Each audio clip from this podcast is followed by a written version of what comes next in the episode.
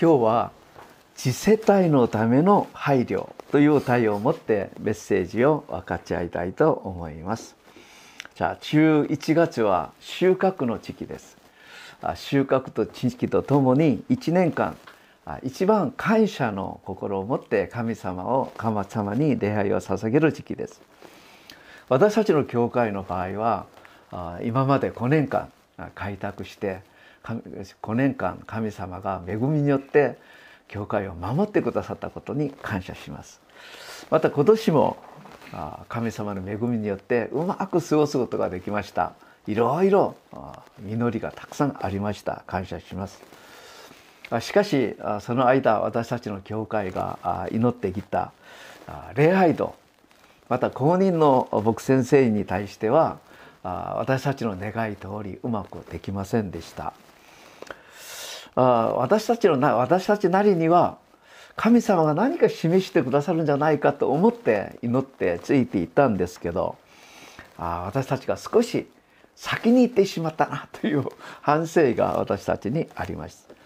しかし私はローマ書8章28節神様が万事が益になるように共に働いてくださるということを信じます。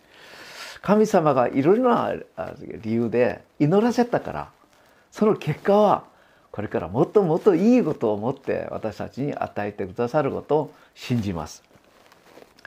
じゃあその中で今年私たちに神様がどんな恵みどんな実りを与えてくださったのかいろいろ考えてみますと一番感謝したいのは教会学校です。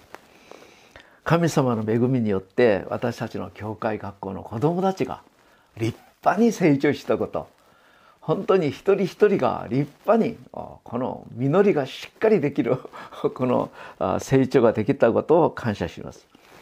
またもともと感謝したいのはイエス様があなたたちをいて全ての民を私の弟子にしなさいと言いました。で私たちはどこに行って弟子にすることをうまくできなかったと思ったんですけどそうではなかったですね。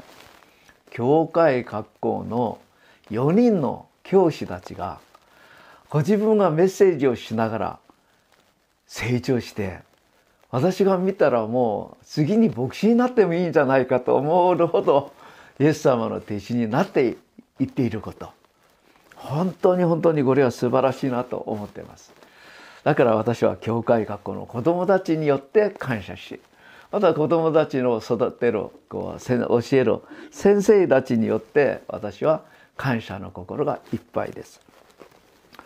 まあ現在私たちの教会は足りないことばっかりの教会ですけどその中で次世代のための準備が成し遂げられているんじゃないかと思って感謝してそのことを思って今日メッセージをしたいと思います。私が喜んでいる理由は信仰で一番大事なのは継承という言葉だからです。神の御業はある一一世代に全て完成されることはありません。神様がアブラハムにビジョンを与えてください。これは創世紀中二章1節から3節です。これは非常に大事です。あなたは生まれ故郷、父の家を離れ、私が示す地に行きなさい。私はあなたを大いなる国民にし、あなたを祝福し、あなたの名を高める。祝福の源となるようにと言われました。ところがこのことをためにアブラムは何をしたんですか？アブラムが結果的に残した実りはイサク一人だけです。イサク一人を生んだだけです。アブラム時代またイサクの時代には大いなる国民になりませんでした大いなる国民はいつできたのか？ヤコブの時代ヨセフの時代に大きく拡大しながらモーセの時代ヨーシュアの時代サムエルを通してイスラエルの国が建てられそれが具体的になりそしてそのことが全体的に全世界的に行うためにイエス様が来られ新約の人たちを通してまた私たちを通して神様がその計画をずっと成し遂げておられるんです。神様がアブラハムに与えられたビジョンは長い長い継承を通して今までずっと成し遂げられているのです。ですから信仰はある一つの世代に全て完成されるんじゃなくて信仰のビジョンは継承によってだんだんだんだん具体化されていく。だから信仰は継承が一番大事です。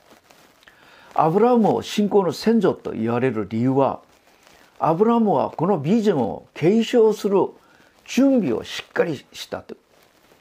皆さんアブラハムが3つをうまくやったんですけど初めはアブラハムは神様が与えたビジョンから離れませんでした。神様が与えてくださったカナン約束の地ビジョンこの使命の地そこを離れませんでした。皆さん私たちに与えられた約束の地はどこですか？私は日本だと思います。私は日本を離れることはもうありません。これからもないと思います。私はこれをもう命として私は神様が示された日本。日本の中で私はずっと死ぬまで生きるってことは私がずっと今信仰を持ってこれを守っています。いろいろ話があります。向こうから来てくれと向こうから来てくれ、まあ、日本でうまくできなければここに来いといろいろありますけど私は絶対離れません。なぜなら私は日本の先祖だから。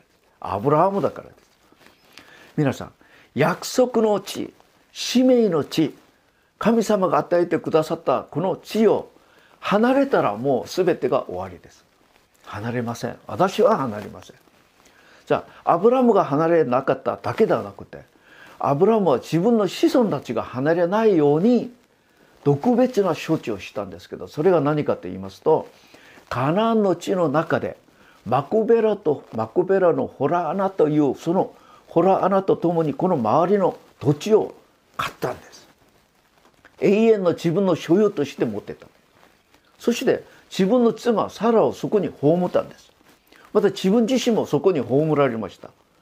だからサラとアブラムが葬られてからイサクもそこに葬られヤコブもそこに葬られ。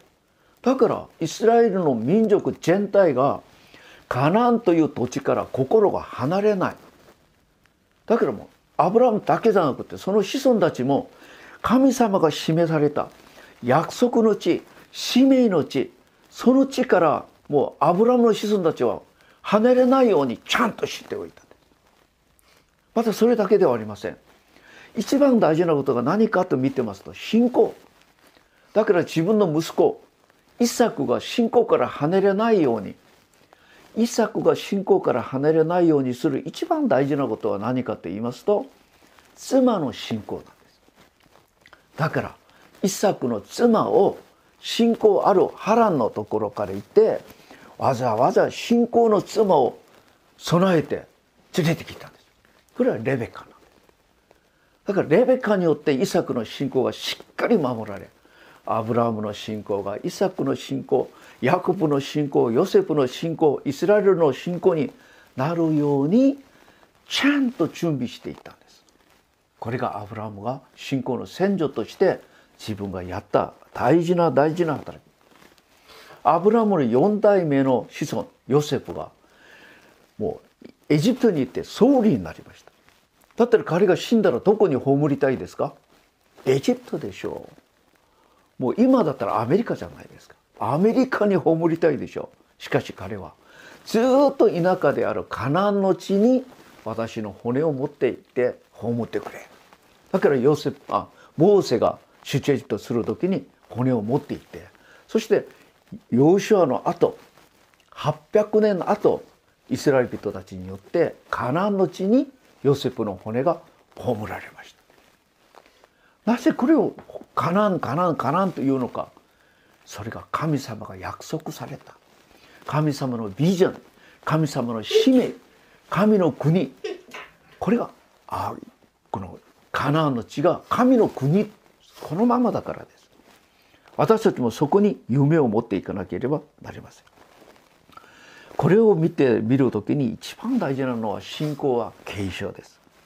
神のビジョンは一世代で完了することはありません。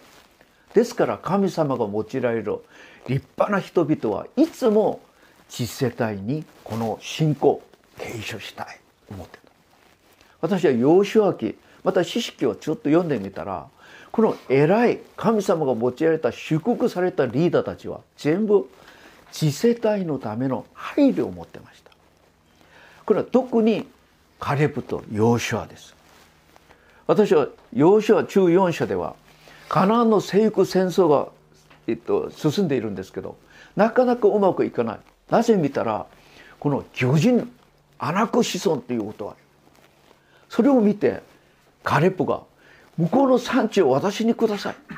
向こうの産地はアナク子孫巨人軍が住んでいるところ。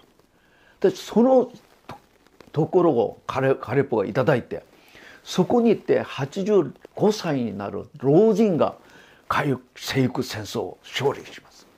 だからイスラエル人全体が希望を持っていや私たちも上に上がろうとして征服戦争を連れていくんです。このヨシュア15章ではカレプが戦争するんじゃなくてカレプの次の世代のためにカレプは準備します。この戦争をうまく成し遂げる人は私の娘を与えよう。そして出てきたのはウッスってえっとウンニエルというウンニエルが出てそれからえっと征服戦争を続けます。だから彼に自分の娘を与え妻とします。それで娘が助けて彼が立派な人になるんですけど知識の初めの獅子がどなたなのかカレブのこのウンニエルが初めの獅子になります。またヨーシュアも素晴らしい働きをするんです。ヨーシュアはカナン戦争全体をリードしました。だったら土地を分配する時カナンの土地を分配する時ヨーシュアはどんな土地をもらうべきですか？カナンの中で一番いい土地をもらうべきでしょう。しかしヨーシュアはそうしません。カナンの地の中で一番良くない土地。この産地の土地を私にください。そこの産地のところにリーダーであるヨーシュアがここにケツ開拓します。だったらイスラエル人全体があの良くない土地に行ってそこに自分の開拓し続けてカナン地域にイスラエル中二部族の土地が全部分配される。素晴らしい働きをする。皆さん先祖がうまくやれば子供たちが信仰を受け継ぐことができます。先祖がうまくやれば神様がその家系に祝福してください。先祖の働きが大事。神様は継承を喜んでくださって先祖の信仰を見て子孫たちを祝福されます。神様がなぜイサクを祝福されるのか創世紀26章の5節4節5節に書かれてあります。イサクを祝福される理由はあなたの父アブラムのゆえだ神様がこう言います。父アブラムのゆえにイサクを祝福するんです。なぜ神様はヤコブを祝福されるのか。私はアブラムとイサクのゆえにヤコブを祝福する皆さんソロモンはまあ名前はいいけどソロモンはこの空情崇拝をします。妻が1,000人もって1,000人が来る時全部空情を持ってきたからソロモンの宮廷は空城の博物館になってしまう。そのようになったところでソロモンを裁かない理由は何か神様が父ダビデのゆえに私はあなたは裁かない。あなたの子供の時代に私が裁く。だからルホーボアムの時代に裁かれて国が半分に分けられるようになります。これを見てますと本当に大事なのは先祖がどうするのか大事です。私は詩篇の37の25節。これは大事な見言葉。が私は新海訳で読みます。若かった頃も年老いた今も私は見たことはない。正しい人が見捨てられること。またその子孫たちが食べ食べ物を乞うことも見たことがない。正しい人の子孫正しい人のこの本人と子孫たちが物乞いになることを見たことがない。どんな意味ですか？神様の前に正しい信仰を持っていったら神様がその人を祝福するんじゃなくてその人の子供子孫まで祝福してあげるからその中には物乞いがなかった。豊かに祝福されたってことです。皆さんだから私たちが大事です。私たちがうまくやれば子供たちが豊かになります。祝福されます。だから正しい信仰また信仰生活をしっかりやらなければなりません。だから信仰教育ってことは非常に大事です。子孫の信仰をうまく育てることは私たちの先祖親の責任ですだから有名なのはユダヤ人の子供教育ということは有名ですけど私たちが子供子孫たちを教育する時に大事に考えなきゃいけないことが今日、えっと、聖読んでくださった聖書創世記1章28節とマタイの28章19節です。創世記1章28節神は彼らを祝福して言われた。梅を増えよう地に満ちて地を従わせよう海の魚空の鳥地を上を羽を生き物を全て支配せよ。人間がやるべき人間の使命使命は神様が作られた全てを管理する働きです。管理するためには支配して使えなきゃいけないでしょう。私たちがその責任を持っています。またイエス様はマタイ28章19節だからあなたたちは言って全ての民を私の弟子にしなさい。全ての民を私弟子にしてその弟子に教えなければ。じゃあこの御言葉を通してみれば私たちキリスト者はこの世の中を支配して使えるべき使命があります。また全ての人をキリストの弟子にする使命があります。この働きをうまくするためにキリスト者である私たちは子供たちもその働きをうまくできるように助けなきゃいけないし子供たちのためにたくさん祈ってあげなければなりません。皆さん私たちはアブラムになってはいけません。アブラムの意味は何ですか？良い父。私たちは良い父になってはいけません。私たちはアブラハムになるだけ。アブラハムということは諸国民の父です。良い父じゃなくて諸国民の父にならなきゃいけない。この招きが私たちにあります。このためにユダヤ人は自分たちだけじゃなくて自分の子供たちのためにも教育をうまくやりましたけど私はあこのようなことを今日皆さんに申し上げたいと思います。この世を支配し使えるキリスト者になるために私たちは子どもたちを高次元的な教育をさせなきゃいけないということをお話ししたいと思います。じゃあ高次元的な教育ということは何かと言いますと勉強だけうまくできる子どもではなく知力体力心力心力ということは心の強さです。また自己管理人間関係。この5つがうまくできる子ども教育をしっかりしなければならない。皆さんこれは非常に大事です。そうする時この世を支配し全ての人に使える人になります。私たちは子供の時から勉強勉強と言うから子供たちは勉強はうまくできます。しかし勉強はうまくできるけど体力がなければどうしますか？体力のゆえに勉強を熱心にしたことがあまり意味がなくなるようになります。また皆さん心力心の強さ大胆さ信仰この力がなければ勉強うまくできたとしても心が弱くなってうつ病になってしまって勉強したことがなかなか使えることはできないんですよ。また自己管理ができなければまた人間関係がうまくできなければ勉強したことがあんまりうまく使えない場合もあります。昔私は会社の生活を務める時がありました。その時会社の上の先輩なんですけどもう韓国で一番いい大学に出た先輩です。社員から課長までもう彼はすぐ昇進しました。立派になりました。しかし部長になってからはうまくいきません。なぜうまくいけないのか。その先輩は自分一人はうまくやりますよ。周りとの関係がうまくできない。組織管理ができない自分はうまくできるけど他の人と付き合一緒に協力して働くことはその先輩はなかなかできない。だからもう部長になった以上にはなかなか伸びない先輩を見ました。またある方はもうその方も韓国で一番いい大学出身ですけどもう頭は天才みたい。その人は朝起きられないんですよ。会社は出出勤の時間があるじゃありませんか。その時間に間に合って来ることはなかなかできない。でも頭がいいから会社は何とか面倒見てあげたんだけど結局会社を辞めなきゃいけませんでした。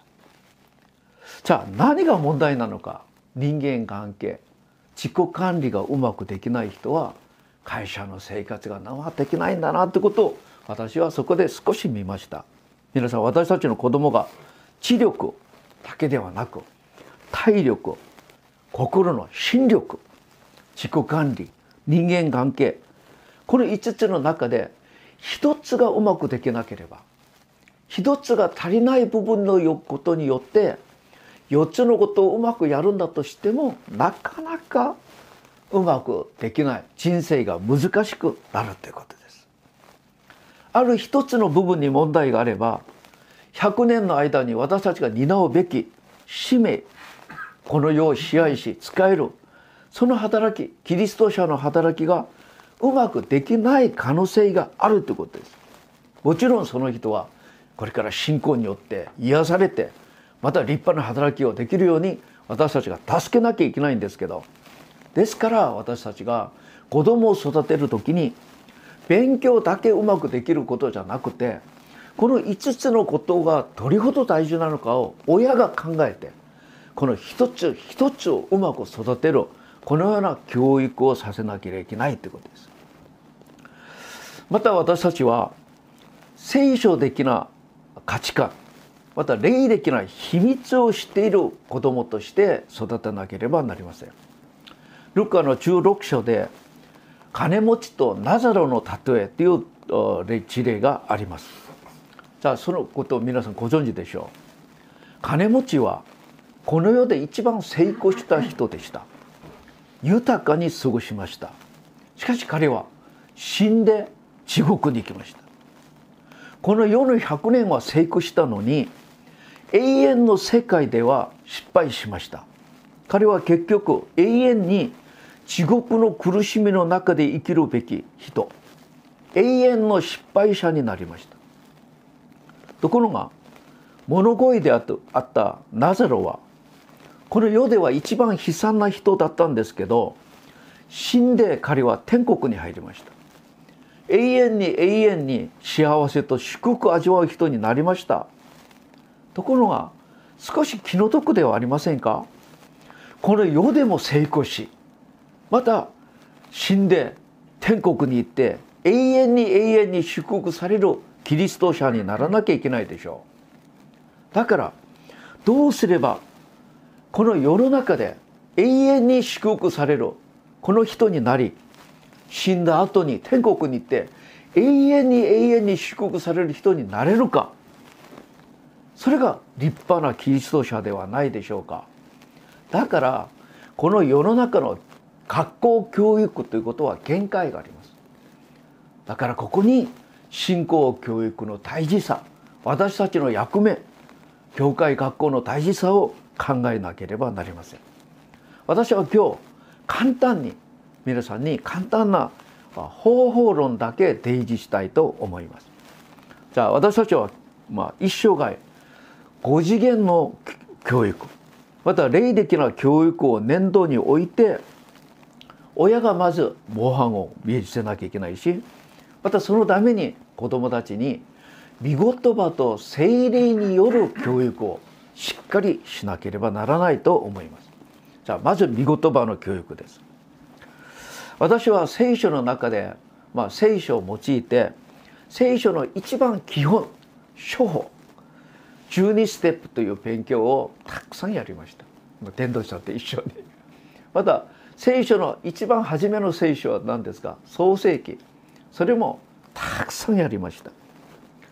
それをやりながら誰が一番メリットがあったのか私自身が一番あえっと神様から祝福されました。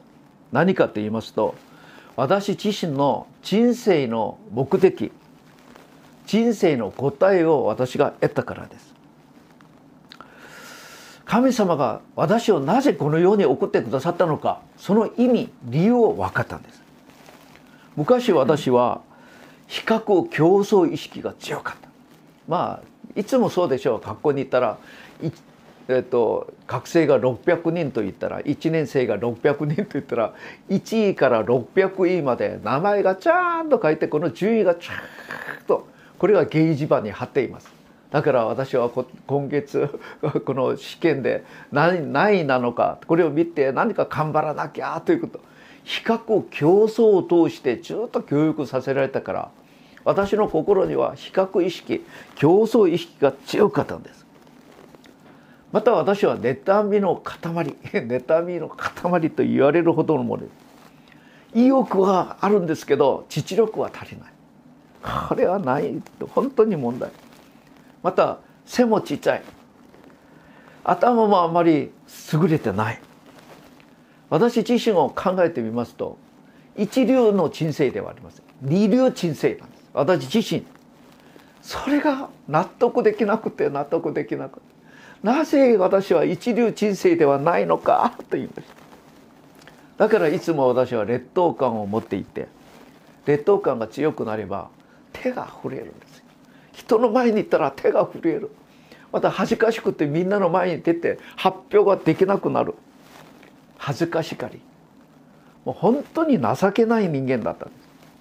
ところが私は聖書を通して私の存在意味私を作られた神様の目的を確かに分かりました。そしてからは比較競争しません。誰の前にも手を震え震えないでしょう。震えることも恥ずかしがりもしません。皆さん全ての人は神様から与えられた使命があります。使命があるからこのように使わされたんです。そこに私たちに与えた全ての条件才能も私の使命にふさわしく全てが与えられています。ですから私たちは他の人と比べる必要はありません。あの人はあの人なりの使命がありその人にふさわしく全ての条件全てのことが合わせられて神様が与えられました。私はその人と私は使命が違います。だから私は私の使命にふさわしく私に全てが与えられています。私はその人と比較する必要一応はないでしょう。皆さん人生は競争です。その人はその人が走る競争があり私は私が走る競争があります。私は私の競争をうまく走って最後に神様から判断されます。そこに賞また失敗何か賞と何か何か神様からの報いがあるでしょう。なぜ私がその人と比べなきゃいけないんですか？その人の走ることは私の走ることは全然違うんですけどそこに合わせて神様が才能も条件も全て与えてくださったから比較する必要がないでしょ？私はそれがちゃんと悟られました。それからは私は人生が楽になりました。昔は比較しながらいつも苦しい。本当に難しかったです。楽になっただけじゃなくて人生が非常にシンプルになりました。また力が生じました。ですから聖書の御言葉を私たちを私たちの人生の存在意味と目的を知らせてくださいそれが大事ですですから私は私たちの子供たちが聖書を学ぶことが非常に大事なともし時間がなければ初歩である12ステップまた創世記だけでも少し学んでいただければと思う心があります。じゃ大事なのはそれ。また個人的な力霊的な力を持つ人間になるために神様が聖霊を送ってくださいました。皆さん私たちの100年の人生私たちの人生のモデルケースがあります。模範は。どなたですか？イエス様です。イエス様が私たちのモデルです。じゃあ聖霊様が何か？キリストの霊。イエスの霊が聖霊様です。だから聖霊様が私たちのところに豊かに来れるなら私にはイエス様の知恵と力と個人性を私たちが豊かに受けるようになります。一番理想的なのはカラデア2章20節。私は死んでます。生きているのは私のうちにキリストが生きてます。これなんです。そうするならキリストの力が私に100%私はゼロ。というなら私がイエス様のように生きるでしょう。これが精霊10万の時に成し遂げられます。私たちが精霊10万これから学びますけど精霊10万が大事ですけど精霊様が私の中で豊かに来れるなら2つができるんですけど1つは精霊の9つの実りを私たちが持つようになります。カラディア古書22節23節。霊の結ぶ実は愛であり喜び平和寛容親切善意誠実柔和節制です。これらを禁じる起きてはありません。私たちのうちにおられる聖霊様によく従うなら聖霊様は私の心の中に9つの実りを持たせてくださるんですけどこれがもう9つの実り見てみてください。心が美しい人として変えてくださいます。聖書にはこの心美しい人はもう禁じる掟がないこの世の中でどこにいても大歓迎される人になるってことです。精霊の実りをよく見てますと五次元的な力が入っています。心力心の力自己管理人間関係。それがうまくできるような力が全部入ってます。ですからこのような人たちがこの世を支配し使えることができるんです。また聖霊様は私たちのうちね精霊の心地の賜物を与えてください。これが第一コリント中二章7節から11節までですけど8節から少し読んでるある人には霊によって知恵の言葉ある人には同じ霊によって知識の言葉。ある人には同じ霊によって信仰。ある人には唯一の霊によって病気を癒す力。すごいでしょ。うある人には奇跡を行う力。ある人には予言する力。ある人には霊を見分ける力。ある人には収集の威厳を語る力。ある人には威厳を解釈する力を与えてくださる。聖霊様が私たちに豊かに10万になる時に私たちの中で9つの力をくださるんですけど皆さんこの力を一つ一つ見てください。どれほどの大きな力でしょうか。世の中の人々は真似もできない力です。ここで5次元的な力知力体力心力どれほど強く注がれます奇跡を行う力病気を癒す力素晴らしいありません？私たちはこの力をいただいてこの全世界を支配し全ての人に使える人にならなければなりません。ですから御言葉と精霊様が私たちにまた子供たちに五次元的な力霊的な力を豊かに与えてくださるんです。ですから私たちは子供の時から御言葉と精霊特に精霊様を認めて歓迎し受け入れいつも共におられ精霊様が私たちに精霊の緑精霊の賜物を与えてくださる。そして私たちを変えてくださりこの世を救う使える人になるように私たちに大きな力を与えてくださることを願わなければなりません。ところがこのことがいつ一番力強く現れるか知ってますか？これがリバイバルの時です。リバイバルは聖霊様が大規模で私たちに与えられる上から注がれる時期です。そうするなら私たちは神様が命じられた創世記1章28節また28章19節をうまく成し遂げることができるし私たちの教会はこのリバイバルが来るような器作りを教会がやっていることです。聖書で神の御業をよく用いられた人たちを考えてみてください。その人たちは自分の力でやったことではありません。上から与えられた力でその働きができました。ヨセフ神様がいつも共におられてエジプトを救うエジプトの総理になりました。モーゼモーゼは自分の力ではありません。神様が共におられてパラオからイスラエル人たちを救われました。ヨーシュア。神様が共におられてカナンの征服戦争ができました。サムエル。聖霊神様が共におられてイスラエルをサウルも立てたりダビデも立てたりしました。ダニエル。神様の霊力知恵と力が豊かにあって神様は特に彼らには他の人々と10倍も偉い頭を与えてください知恵夢も解釈力を与えて。だからバベロンだけではなくペリシアの4人の王の時代の総理になってダニエルによってユダヤ人たちが守られたことを知ってますか？また新約の洗礼者ヨハネ。